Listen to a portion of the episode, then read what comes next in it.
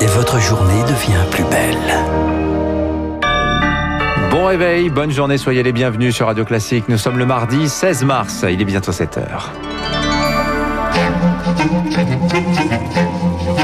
6h30, 7h30, la matinale de Radio Classique avec Dimitri Pavlenko. Et à la une ce matin, les pharmaciens pris de court par la suspension du vaccin AstraZeneca. L'annonce est tombée hier après-midi alors que ces derniers vaccinaient dans leurs officines.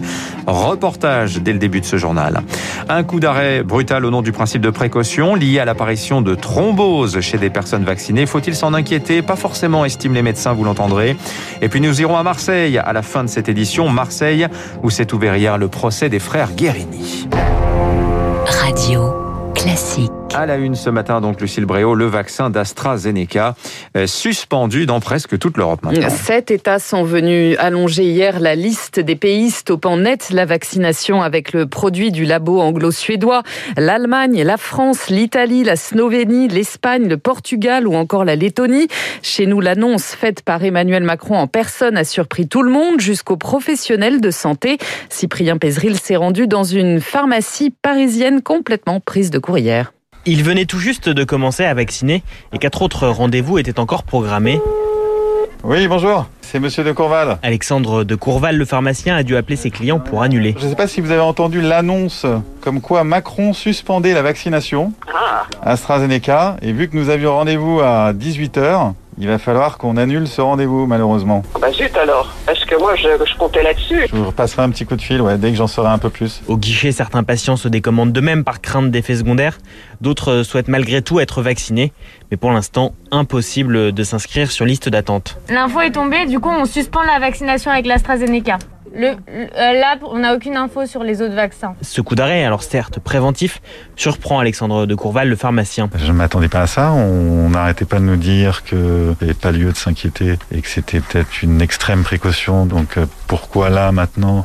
Nous aussi on se plie à cette décision. Je ne dois pas avoir tous les éléments euh, en main. Et dans l'attente d'une nouvelle autorisation de vacciner, ce pharmacien a dû jeter à la poubelle quatre précieuses doses. Un coup d'arrêt brutal et des réunions à tout va. Cette semaine, l'Agence européenne du médicament donnera jeudi un avis très attendu. Dès aujourd'hui, elle réunit son comité de sécurité.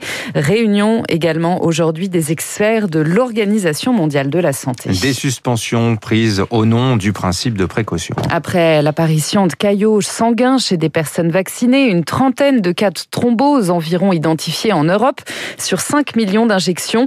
En France, un seul cas a été détecté à ce jour. Aucun lien formel n'a été établi avec la vaccination.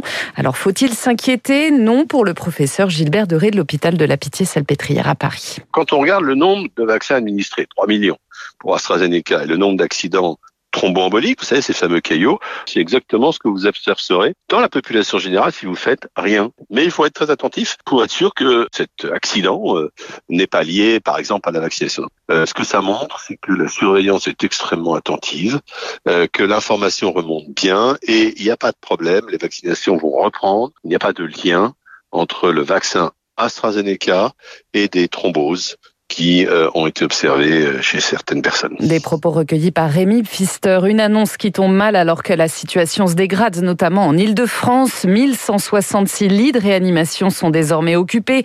C'est plus qu'au pic de la deuxième vague. On dépasse désormais les 400 cas pour 100 000 habitants, seuil considéré par Jean Castex comme un critère clé pour confiner. Emmanuel Macron a promis de nouvelles décisions dans les jours à venir.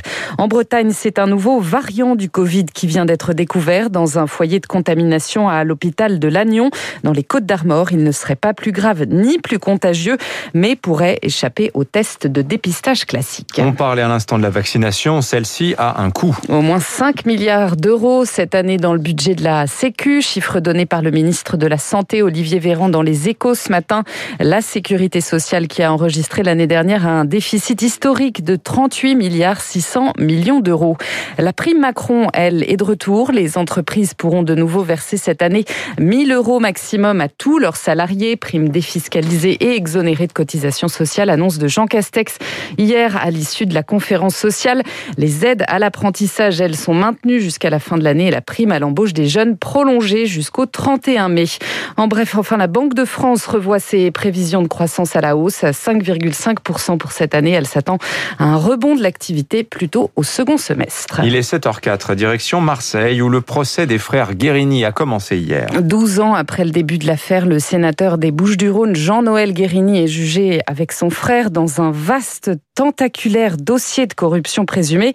Récite cette première journée d'audience par Stéphane Burgat. Taiseux depuis le matin, Jean-Noël Guérini retrouve soudain le sourire, fier d'évoquer sa réélection récente aux dernières sénatoriales, trajectoire en contraste total avec celle de son ancien directeur de cabinet, marqué, lui, au fer rouge par cette affaire au point de connaître de grosses difficultés pour retrouver un emploi. Jean-Noël, de son côté, se raconte et défend sa droiture exemplaire. Mais un détail interpelle tout de même un des magistrats. Jean-Noël Guérini parle de tout, sauf de son frère Alexandre, et réciproquement. Effectivement, les deux hommes n'ont pas échangé le moindre regard, le moindre mot depuis le début de la journée, bien qu'assis à un mètre de distance l'un de l'autre sur le même banc.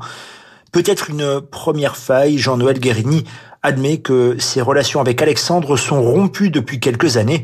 Alors pour quelle raison l'accusation ne devrait pas se priver de lui poser la question à la première occasion? La correspondance à Marseille de Stéphane Burgat pour Radio Classique. Dans le reste de l'actualité en France, un vote unanime cette nuit à l'Assemblée pour renforcer la protection des mineurs face aux violences sexuelles. Les députés ont officiellement fixé l'âge de non-consentement à 15 ans, 18 ans en cas d'inceste.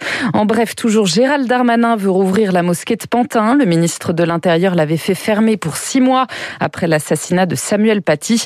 La page Facebook du lieu de culte avait relayé la vidéo d'un parent d'élève s'en prenant au professeur. Le recteur de la mosquée a démissionné depuis. Et puis une toute nouvelle carte d'identité arrive en France. Elle est expérimentée dans l'Oise à partir d'aujourd'hui. La taille d'une carte de crédit, elle est dotée d'une puce infalsifiable. Elle sera généralisée à partir du 2 août prochain. Enfin, à l'étranger, Londres va augmenter en termes terminera là-dessus. Londres va augmenter son arsenal nucléaire. Et oui, c'est une première depuis la guerre froide. Le Royaume-Uni va relever de plus de 40% le plafond des ogives nucléaires qu'il est autorisé à stocker. Révélation du Guardian et du Sun hier soir. Boris Johnson, le Premier ministre britannique, devrait le confirmer dans la journée devant le Parlement. Voilà, l'exigence britannique d'un retour à davantage d'autonomie stratégique, un concept euh, crucial en ce qui concerne la France s'il en est. Merci à vous Lucille Bréau. Vous revenez tout à l'heure à 8 dans un instant, le rappel des titres de l'économie. L'édito de François Vidal, on va parler de l'éviction d'Emmanuel Faber, le PDG de Danone. Et puis notre invité dans la foulée ce matin, le président de Biocop, Pierrick de Ronne.